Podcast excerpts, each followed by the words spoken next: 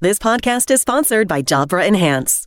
Getting hearing aids is no picnic. It's expensive, confusing, time consuming, right? Actually, no. With the Jabra Enhance Select and Premium package, you can get state of the art hearing aids and professional care without the hassle. Jabra Enhance offers advanced rechargeable hearing aids delivered to your door for thousands less than you'd expect. No offices, no waiting rooms. Just take the online hearing test to personalize your hearing aids. Enjoy speech clarity, noise reduction, and hearing technology that adapts to your unique sound environments. And the audiology team can provide adjustments to your hearing aids remotely on request for three years. And the best part? You'll likely pay thousands less than if you went to a traditional audiologist. And now, for a limited time, save $200 when you order Jabra Enhanced Select Hearing Aids with promo code PODCAST. Go to jabraenhance.com, enter promo code PODCAST to save. JabraEnhance.com, code PODCAST. For eligible individuals 18 and older in 50 United States and Washington, D.C. with mild to moderate hearing loss only, audiology team may not be able to program hearing aids for some types of hearing loss. See website for details and important safety information.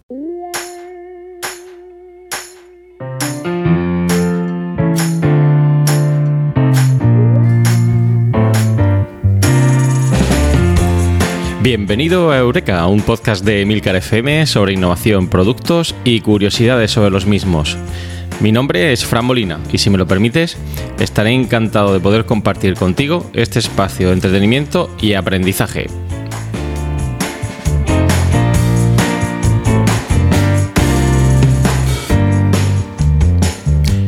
En este podcast quincenal vamos a analizar el éxito y el fracaso en el mercado de productos innovadores realizaremos entrevistas a empresas para conocer sus procesos de innovación. Y además, rendiremos tributo a inventores que pensaron en cambiar el mundo con sus creaciones. Si te pica la curiosidad, Eureka es tu podcast. ¿Deseas saber más?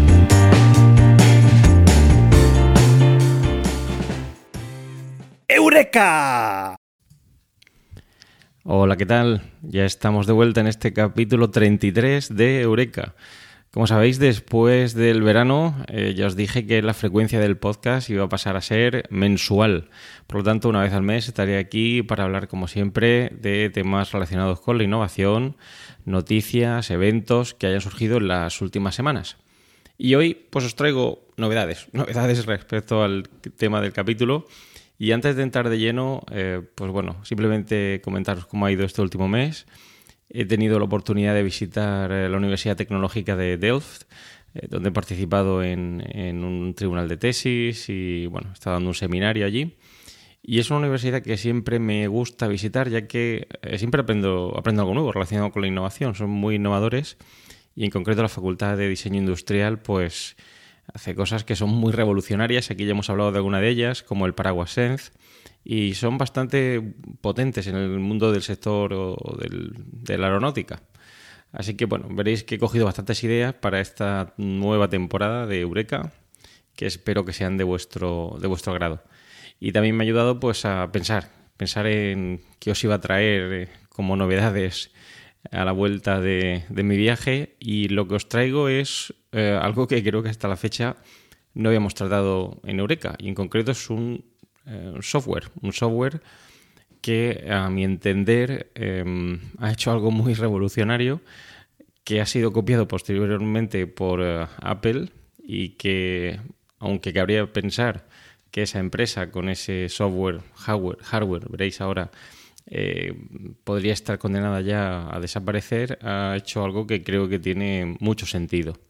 En concreto, el producto del que os voy a hablar hoy se llama Luna Display. Es una solución de hardware-software que permite extender el escritorio de nuestro ordenador Apple a, una tableta, algo que a priori nos resultará novedoso, ya que como eh, sabréis, o si no, os lo voy a comentar hoy aquí en el capítulo, hay alternativas como son Duet Display y demás, pero bueno, veréis que hay diferencias importantes a tener en cuenta. Mm, antes de eso, como sabéis, siempre me gusta tratar el tema de noticias. He seleccionado cuatro que creo que puede ser eh, curioso analizar o mencionar. De hecho, alguna de ellas eh, está relacionada con alguna de las cosas que he visto en la Universidad Tecnológica de Delft y es el auge que está teniendo hoy en día la inteligencia artificial y el Internet of Things, que como veréis parece que ya está en nuestro día a día. Pero bueno, ahora enseguida lo vamos a desgranar y bueno, para terminar ya sabéis que siempre me gusta hablar de un concepto teórico.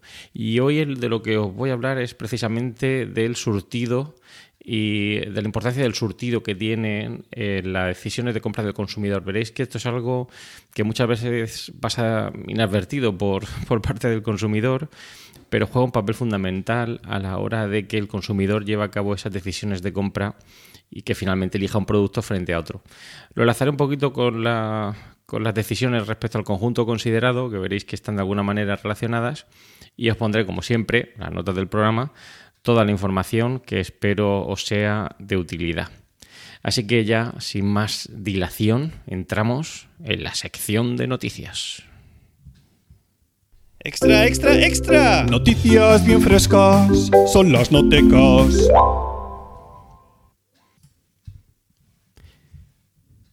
Pues nada, ya después de esta cortinilla, como siempre, de nuestro compañero Natán García, como sabéis, del podcast Swiss Spain, que no podéis perder en emilcar.fm, vamos a las noticias, las noticias que he seleccionado para todos vosotros esta semana. Eh, la primera de ellas lleva por título Las nuevas neveras, si no tienen comida, la piden a domicilio. Bueno, un título que llama mucho la atención, eh, de hecho me llamó la atención al, leerlo, y como te decía al principio, está muy relacionado con todo lo que ha supuesto el auge de la inteligencia artificial y del Internet of Things, el Internet de las Cosas. Eh, quizá pase muchas veces inadvertido por todos nosotros el hecho de que tenemos un dispositivo eh, muy poco conectado, por decirlo de alguna manera, en nuestros hogares, como es el frigorífico, y que utilizamos día a día. Pues bueno, parece que cada vez le está dando mayor importancia a este dispositivo y en la noticia precisamente eh, va sobre esto, va sobre cómo diferentes empresas, eh, entre ellas Samsung, están apostando muy fuerte por todo lo que tiene que ver con el Internet of Things en nuestros eh, frigoríficos. En concreto, pues nos hablan de un dispositivo em, que lleva una pantalla táctil que nos permite diversas cosas, como son visualizar recetas, pedir comida a domicilio, poner música o vídeo. No sé cuántos de vosotros tendrá un eh, frigorífico en casa que tenga todas estas funciones, pero yo os puedo asegurar que en mi casa el frigorífico lo que tiene son imanes con dibujos de mis hijas puestos allí uno al lado de otro. Para nada tengo este Internet of Things en el frigorífico, pero no deja de llamarme la atención. Eh, realmente, como digo, eh, es un dispositivo quizá infrautilizado en ese sentido y bueno, no creo que sea demasiado complejo incluir esta tecnología.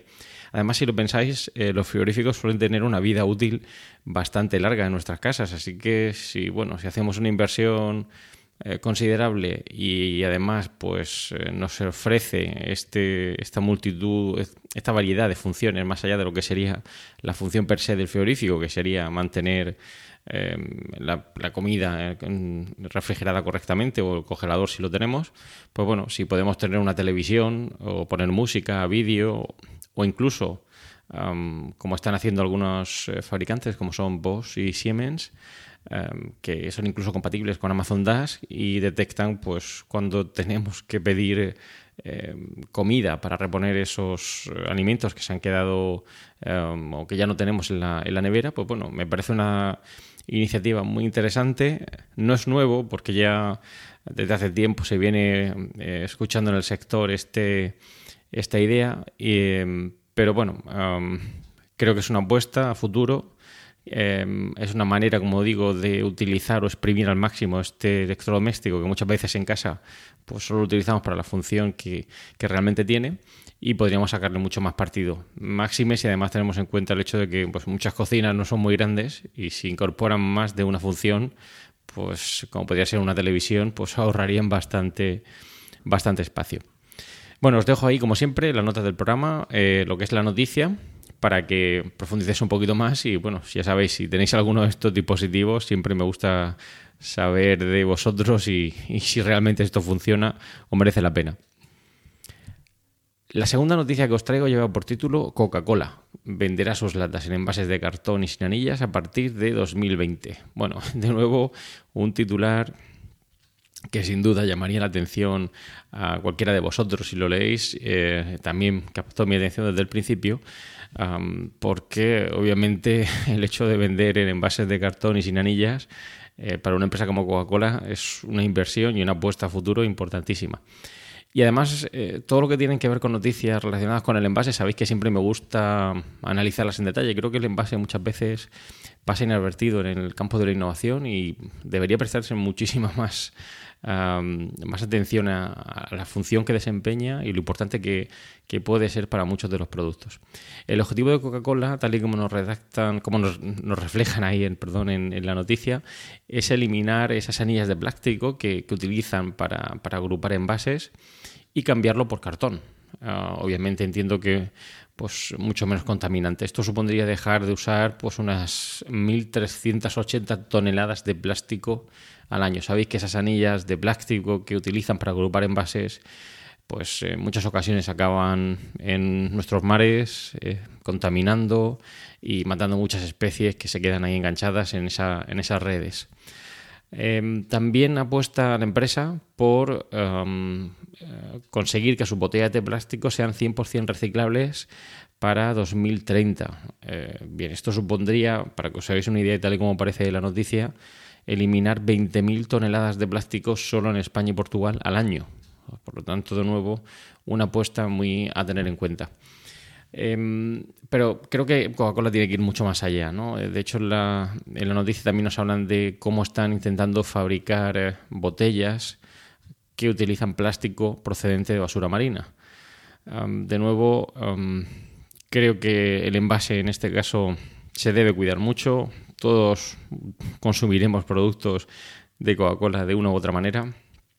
Y bueno, todo lo que sea una apuesta como, como lo que está haciendo Coca-Cola con el Packaging Innovation Hub para crear envases, envases sostenibles y alternativas de envases eh, distintas eh, que estén basadas en papel o en, biomateriales es sin duda una, una, gran, una gran idea y una, y una muy buena noticia ya digo, en el caso de bebidas o refrescos eh, de este tipo, todos aquellos que sois más viejos del lugar, quizá también recordéis las típicas anillas que tenían estas estas eh, latas de, Coca-Cola, ¿no? que algunos, eh, como digo, utilizábamos casi como armas arrojadizas, ¿no? quitabas la anilla y era una cuchilla. Pues bueno, eso se ha ido poco a poco eliminando ya no están presentes en, los envases. Quizás la apuesta, como digo, sería pues apostar por esos envases más reciclables, que son una apuesta a futuro y que nos van a beneficiar a todos de una u otra manera. La tercera noticia, esta sin duda a mí me llamó muchísimo la atención y, me parece muy divertida. Em, os dejo el título uh, en inglés, uh, lleva por título Mojipic First Voice Control Emoji Card Display. Eh, no sé cómo llegó a mí, pero uh, me, pareció una, una, una buena iniciativa de crowdfunding. Está en la plataforma de Indiegogo. Y la idea es tener eh, una pantalla eh, que podemos eh, poner en nuestros coches para poner en estas pantallas emojis, emojis. Normalmente estas pantallas se pondrían en la luna trasera del coche, se colocarían con una especie de ventosas en esa luna y nosotros podríamos ir cambiando los emojis que aparecen en dicha pantalla. Podremos controlarlo a través del teléfono móvil. De hecho, en, el vídeo que os dejo ahí también las notas del programa de la plataforma de, de veréis que lo hacen a través de Siri. Y bueno, a través de esos comandos, pues aparecen en la pantalla emojis de todo tipo. Podemos poner que tenemos eh, niños a bordo, ¿sabéis? El, dibujito este de, una silleta de coche. Eh, podemos poner una señal de advertencia si hay un accidente cerca. Em, o incluso si, tenemos un coche em, que tiene la pegatina de minusválidos, pues también lo podemos poner, poner ahí. O emojis más divertidos, eh, pues eh, que os podéis imaginar, ¿no? Eh, son como esos pequeños GIF animados de emojis que estarían dando vueltas.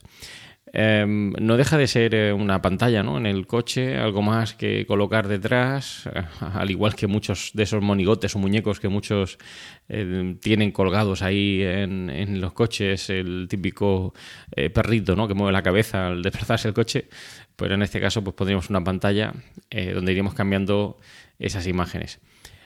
A priori me parece bien, me parece una una innovación curiosa, llamativa y que probablemente acabe eh, por comercializarse. Mi duda, como siempre suele ocurrir en algunos de estos casos, viene por el, por el terreno de la regulación, ¿no? Hasta qué punto tener esa pantalla en el coche no puede ser incluso contraproducente, ya que puede distraer a muchos conductores que en lugar de prestar atención al coche, pues estén prestando atención a la pantallita, o el conductor en lugar de estar prestando atención a la carretera, esté continuamente diciéndole al móvil que cambie de un emoji a otro.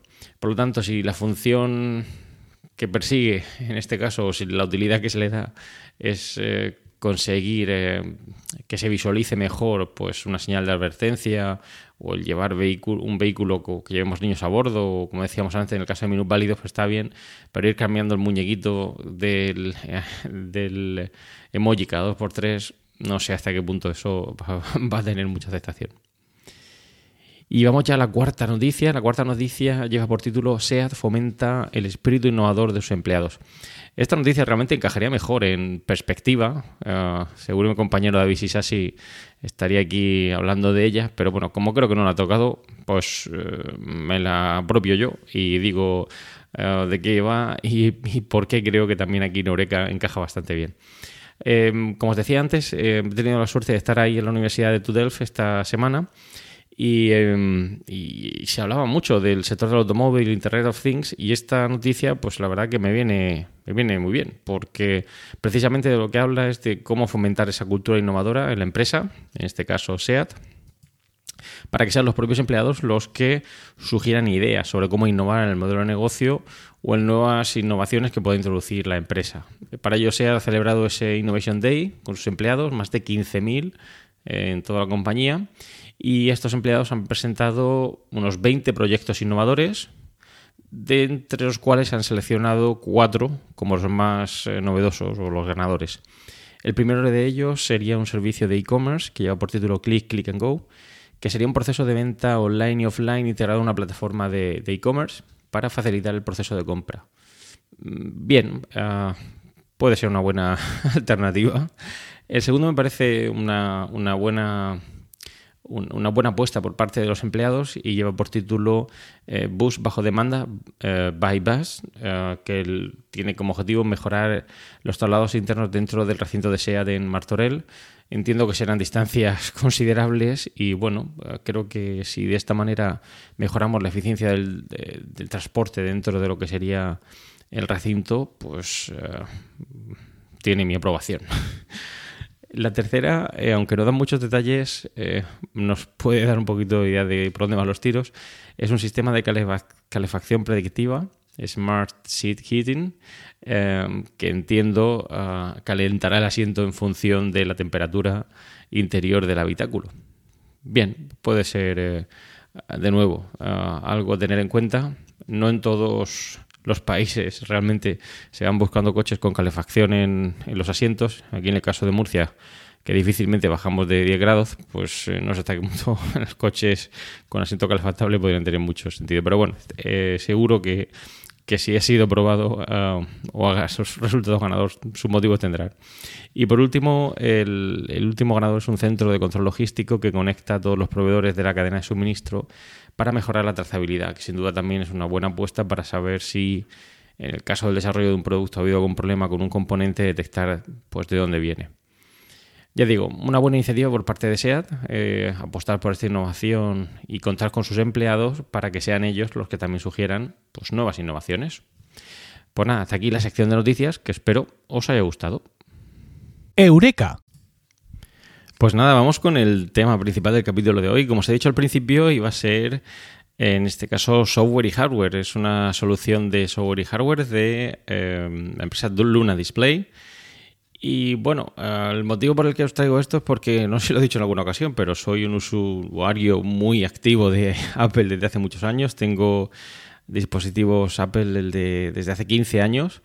No tengo la suerte de participar en Proyecto Macintosh. Parece ser que eh, todavía no, he llegado al nivel de nuestros compañeros David Isasi y Emilio Cano. Pero bueno, esta semana em, Luna Display ha hecho algo que para mí em, creo que es eh, algo bastante innovador. Eh, de hecho, lo hemos discutido entre los compañeros de Milcar FM y parece que yo era de los pocos que veía realmente el potencial que tenía Luna Display con esta nueva iniciativa. Y esto es algo que también eh, me ha hecho reflexionar. Muchas veces la innovación o las innovaciones que vemos a los ojos de unas personas pueden serlo y a los ojos de otras no serlo tanto. Eh, no quiero decir que yo esté lo cierto o que, que no, pero eh, realmente ese componente personal que, la innovación tiene muchas veces pasa, pasa inadvertido. ¿no? Pues en este caso yo creo que sí que lo que ha hecho la empresa con Luna Display es un acierto, una forma de, como diríamos, darle... This podcast is sponsored by Jabra Enhance. How are your hearing aids sounding now? A little tinny. Okay, two seconds. With Jabra Enhance Selects Premium Package, better hearing doesn't happen in a doctor's office. It happens at home, all done remotely from initial testing to adjustments. How are they sounding now? Fantastic. You get the same advanced hearing aid technology and professional support you expect from a clinic at a fraction of the cost. And if you have any issues, we'll make adjustments seven days a week, no charge. Oh, you people are wonderful. Our premium package includes hearing aids, three years of follow up care, plus a three year warranty with loss and damage coverage, and a 100 day money back guarantee. I hear better than I ever thought possible. And now, for a limited time, save $100 when you order Jabra Enhanced Select Hearing Aids with promo code PODCAST. Go to JABRAenhance.com, our promo code PODCAST to save. JabraEnhance.com code PODCAST. For eligible individuals 18 and older in 50 United States and Washington, D.C. with mild to moderate hearing loss only, Audiology team may not be able to program hearing aids for some types of hearing loss. See website for details and important safety information. Here in Key West, we were out before it was in. In this open and inclusive paradise, you can be yourself, make new friends, and savor our live and let live vibe. With LGBTQ plus friendly accommodations, our legendary nightlife, and year round activities and events, it's always a good time to come as you are. Key West, close to perfect, far from normal. La vuelta a la tortilla y conseguir pasar de ser eh, un segundón con su producto a hacer algo que si yo fuera Apple me llamaría mucho, mucho la atención. Y de hecho, os lo voy a explicar. Voy a explicar por qué creo que es así. Y para ello lo que voy a hacer va a ser hablaros del software, eh, deciros qué es lo que hace, qué es lo que hace nuevo, cuáles son las alternativas que tenéis a Luna Display. Como sabéis aquí en esta sección no solo hablo del, producto, sino también que os hablo de otras alternativas similares. Y os voy a decir también cómo lo utilizo yo o por qué creo que a mí me resulta muy útil. No voy a entrar en muchos conceptos técnicos, eh, para eso ya hay otros programas como Proyecto Macintosh, donde seguro que lo explican en detalle, así que yo os diré pues básicamente cómo lo utilizo y cómo lo hago. Pero sabéis que siempre podéis contactar conmigo y estaré encantado de explicaros con más detalle eh, la solución. Ya digo, es bastante complicado hacerlo en, esta sección todo. Bien, ¿qué es lo que hace Luna Display? Bien, pues Luna Display, como os he dicho, es una solución de hardware y software en concreto es un pequeño dispositivo, un pequeño dongle de color rojo en dos formatos. Puede ser con conexión USB-C o con conexión mini DisplayPort. Lo que haríamos sería conectarlo a nuestro ordenador, Mac, y una vez conectado descargaríamos un software, un software también de Luna, gratuito, con el que podríamos, una vez puesto en marcha, extender el escritorio desde nuestro dispositivo Mac a, una, a un dispositivo eh, iPad de Apple. Em, ese dispositivo iPad de, de, Apple tendría que tener instalado también el software correspondiente de Luna Display, también gratuito. Y esto nos permitiría, como os decía, extender la pantalla, es decir, contar con una segunda pantalla en nuestro dispositivo, o bien clonar la pantalla, es decir, que lo mismo que estamos viendo en nuestra pantalla del Mac, se vea también en el iPad. ¿Qué es lo que necesitamos además de este dispositivo y el software? Pues una conexión Wi-Fi. Esto funciona con una conexión Wi-Fi en el que el dispositivo iPad y el Mac se encuentren en la misma conexión Wi-Fi para que sea posible extender o clonar la pantalla. Bien, esto hasta aquí alguien le puede decir, bueno, pero esto hay alternativas. De hecho, Apple acaba de sacar Sidecar, sí, pero antes de hablaros de esa tecnología de Apple, eh, dejarme que hable un poquito más de lo que sería Luna Display para que veáis las diferencias. Veréis, em, la solución de Luna Display cuenta con hardware y software y eso es una ventaja porque este pequeño dispositivo dongle utiliza una tecnología propietaria de Luna Display que lleva por nombre Liquid Technology que nos ofrece soporte para pantallas retinas, un lag, un retraso prácticamente nulo y una calidad de imagen eh, sorprendente. Ya digo, yo en mi caso os puedo asegurar que no he tenido ningún problema. Eh, el desplazamiento de ventanas en el caso de extender el escritorio es eh, muy muy fluido y en el caso de duplicar la pantalla es prácticamente como estar delante de un ordenador. La conexión es automática en el momento que eh, encendemos el software se detectan.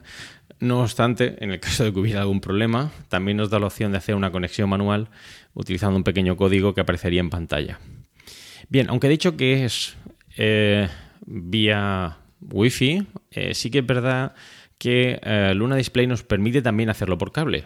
Es decir, conectar el iPad al Mac por, por cable. Pero, ojo, esto no nos exime de seguir teniendo conectado el dispositivo dongle, porque como os he dicho es una solución de software y hardware que nos permite ofrecer esa calidad de visionado. Por lo tanto, lo que haríamos sería utilizar realmente dos eh, puertos en nuestro Mac, por un lado el dongle y por otro lado el cable que iría conectado desde el Mac al iPad. Bien, ¿qué ventaja tiene además? Pues que prácticamente os sirve cualquier iPad. Desde un iPad 2 podríais tenerlo funcionando extendiendo vuestra pantalla. Y además eh, podéis utilizar esa segunda pantalla del iPad o bien como pantalla secundaria o bien como pantalla principal. Y aquí alguno puede que esté pensando en lo que voy a decir ahora mismo.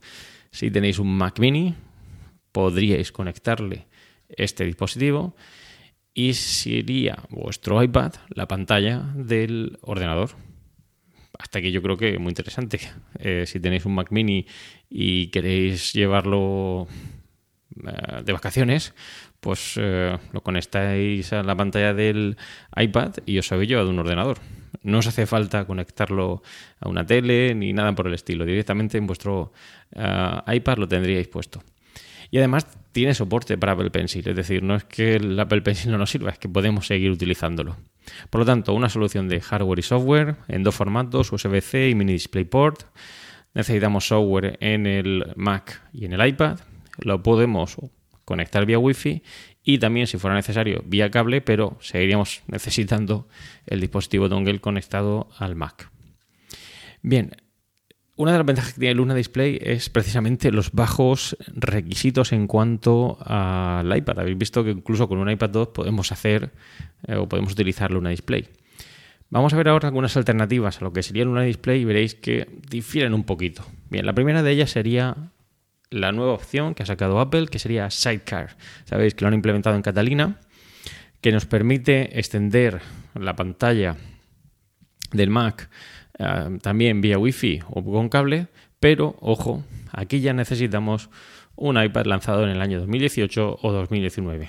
iPad Pro, iPad Air, de los nuevos, etcétera, etcétera. Y ojo, solo podéis utilizarlo como pantalla secundaria. Así que, bueno, es una solución que, como bien dice mi compañero Emilio, será suficiente para muchos y probablemente así sea, pero es una solución limitada.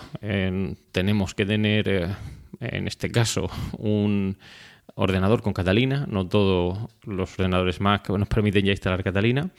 Y además el iPad tiene que ser un iPad bastante reciente para poder utilizar Apple Sidecar. Sí es cierto que la configuración es muy sencillo, muy sencilla, simplemente hay que ir a, las preferencias de pantalla y enviar la, imagen, pero eh, los requisitos de hardware son bastante mayores.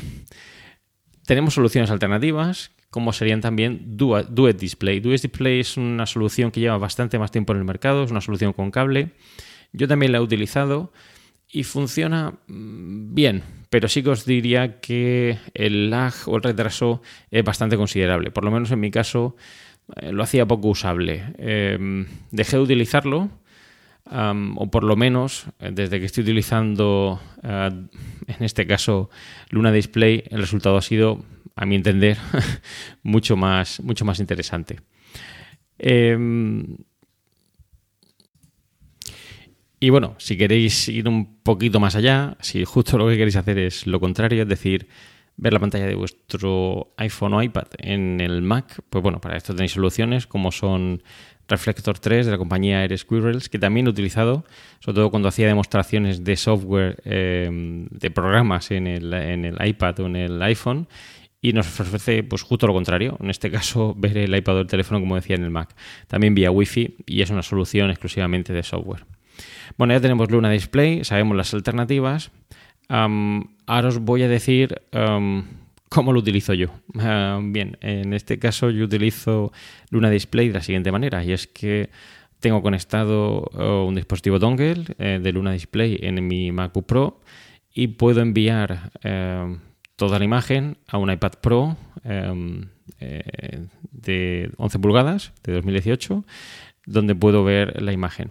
Pero he rizado un poquito más el rizo y lo que he hecho ha sido lo siguiente, ha sido eh, montar un servidor VPN en mi eh, servidor Synology en casa y mediante ese servidor VPN lo que hago es que estando fuera de casa conecto al servidor Synology de con esa VPN eh, así que parece que el iPad está dentro de casa y una vez que está dentro de casa arranco Luna Display. ¿Eso que me permite? Pues si os podéis imaginar, ahora mismo tengo eh, pues un iPad Pro de, 11 pulgadas de 2018 como un Mac.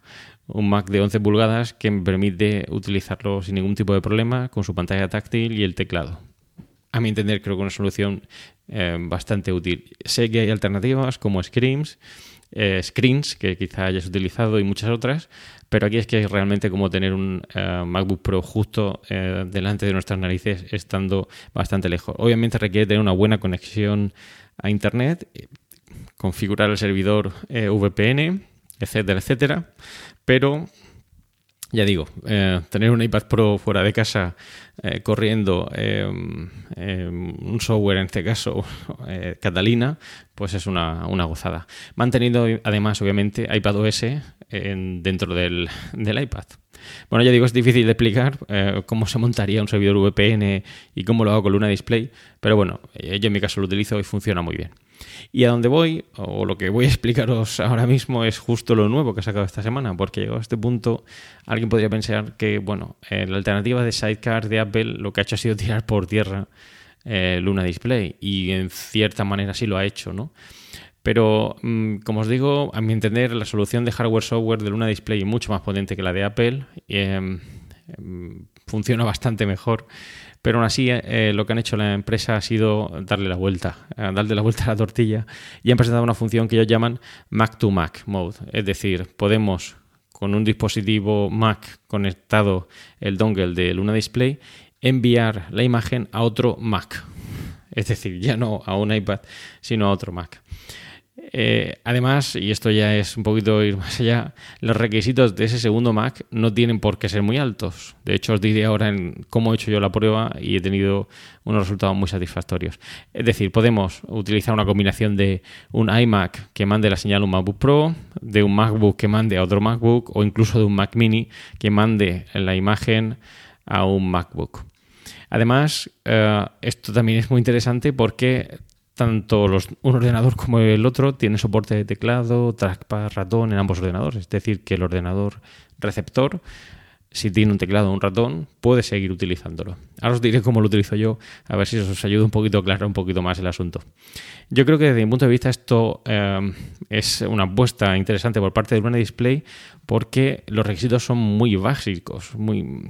Realmente en el Mac principal Además de la solución de hardware y software, solo necesitamos tener instalado Mac 10.11 el capitán o posterior. Es decir, eh, un software de hace ya varios años. Pero es que en el Mac secundario solo necesitamos tener corriendo Mac 10.8 Mountain Lion o posterior. Bueno, esto es algo que cuando lo leí me parecía un error, pensé que, no podía ser que un ordenador de, hace unos cuantos años corriendo en Mountain Lion fuera capaz de eh, utilizar esto. Pero os diré que lo he puesto en práctica y funciona. Obviamente necesitamos esa red wifi eh, fiable para que esto eh, se ponga en marcha. Pero como os he dicho, ¿cómo lo he hecho yo? Pues bueno, en mi MacBook Pro, que como sabéis tengo el dispositivo dongle instalado, lo que he hecho ha sido em, poner como Mac secundario un iMac 2011 en el que he instalado el software secundario que requiere para funcionar el Mac to Mac Mode de Luna Display y he conseguido que en ese Mac de 2011 que ya no puedo instalar Mojave y obviamente tampoco puedo instalar Catalina, esté corriendo ahora mismo Mac OS Catalina con muchísima fluidez. Claro, eh, desde mi punto de vista, a mi entender, esto abre la puerta a utilizar ordenadores en casa casi como servidores. Es decir, ese mm, iMac 2011 que podríamos entender está obsoleto, está ahora mismo corriendo Mac OS Catalina. Con unos requisitos muy, muy básicos. Por lo tanto, una apuesta muy interesante por parte de Luna Display y nos refleja, pues como os decía al principio, esa apuesta por no rendirse, por innovar y por ofrecer algo distinto a lo que sabía que Apple eh, iba a dar. Podía haberse rendido, pero no lo hizo. Hizo algo totalmente uh, novedoso, a mi entender. Eh, la apuesta de Luna Display ahora parece que va hacia el campo de eh, dispositivos Windows. No sabemos qué es lo que van a lanzar, pero bueno, yo creo que con este golpe de efecto han dado justo en la diana. Eh, ¿Qué queréis que os diga? Yo me siento un poquito como Tom Cruise en Minority Report, tocando y moviendo pantallas de un lado para otro. en mi caso funciona, funciona muy bien.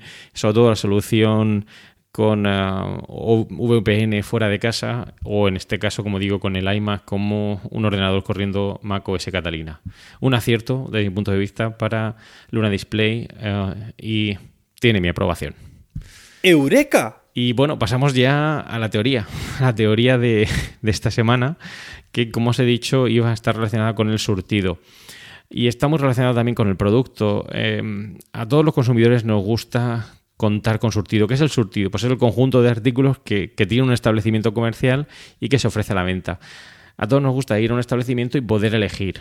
Ese surtido es fundamental para cualquier distribuidor, es decir, ofrecer más de una alternativa para que sea el consumidor el que tome la decisión sobre cuál es la idónea para cubrir esa necesidad no satisfecha hasta el momento.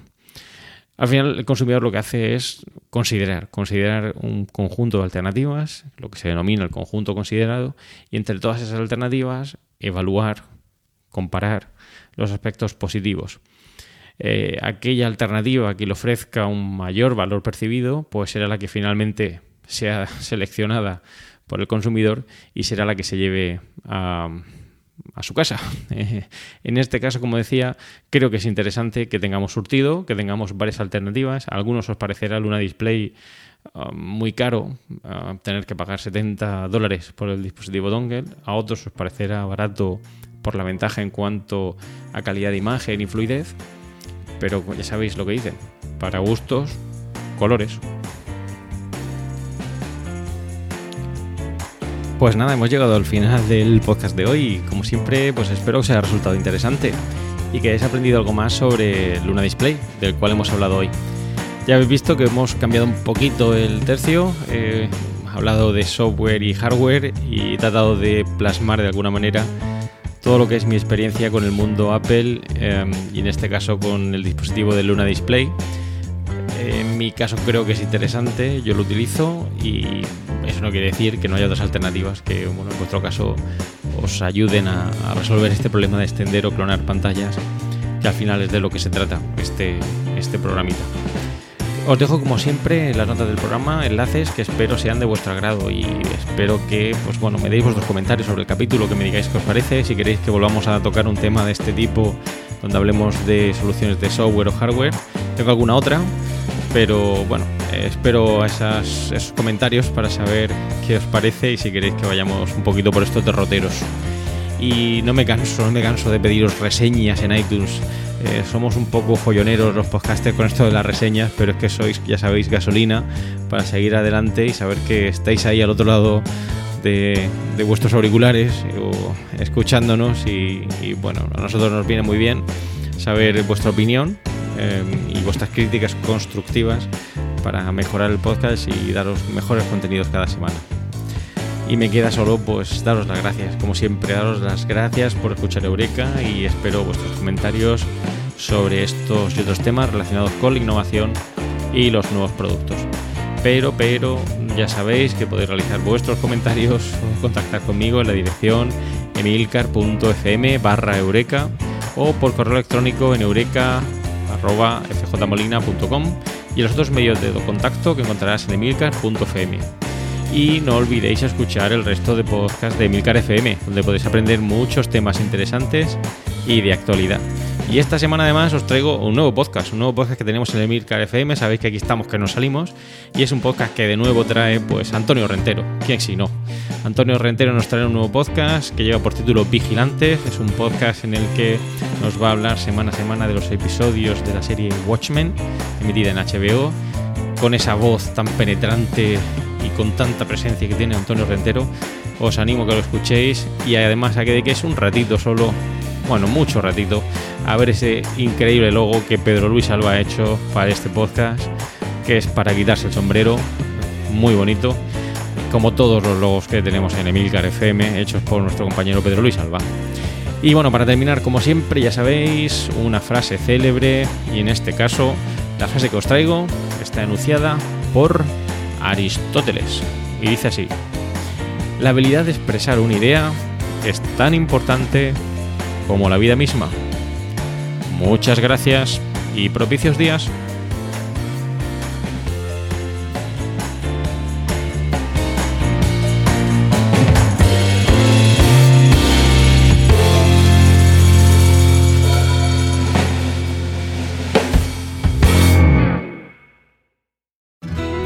Key West, we were out before it was in.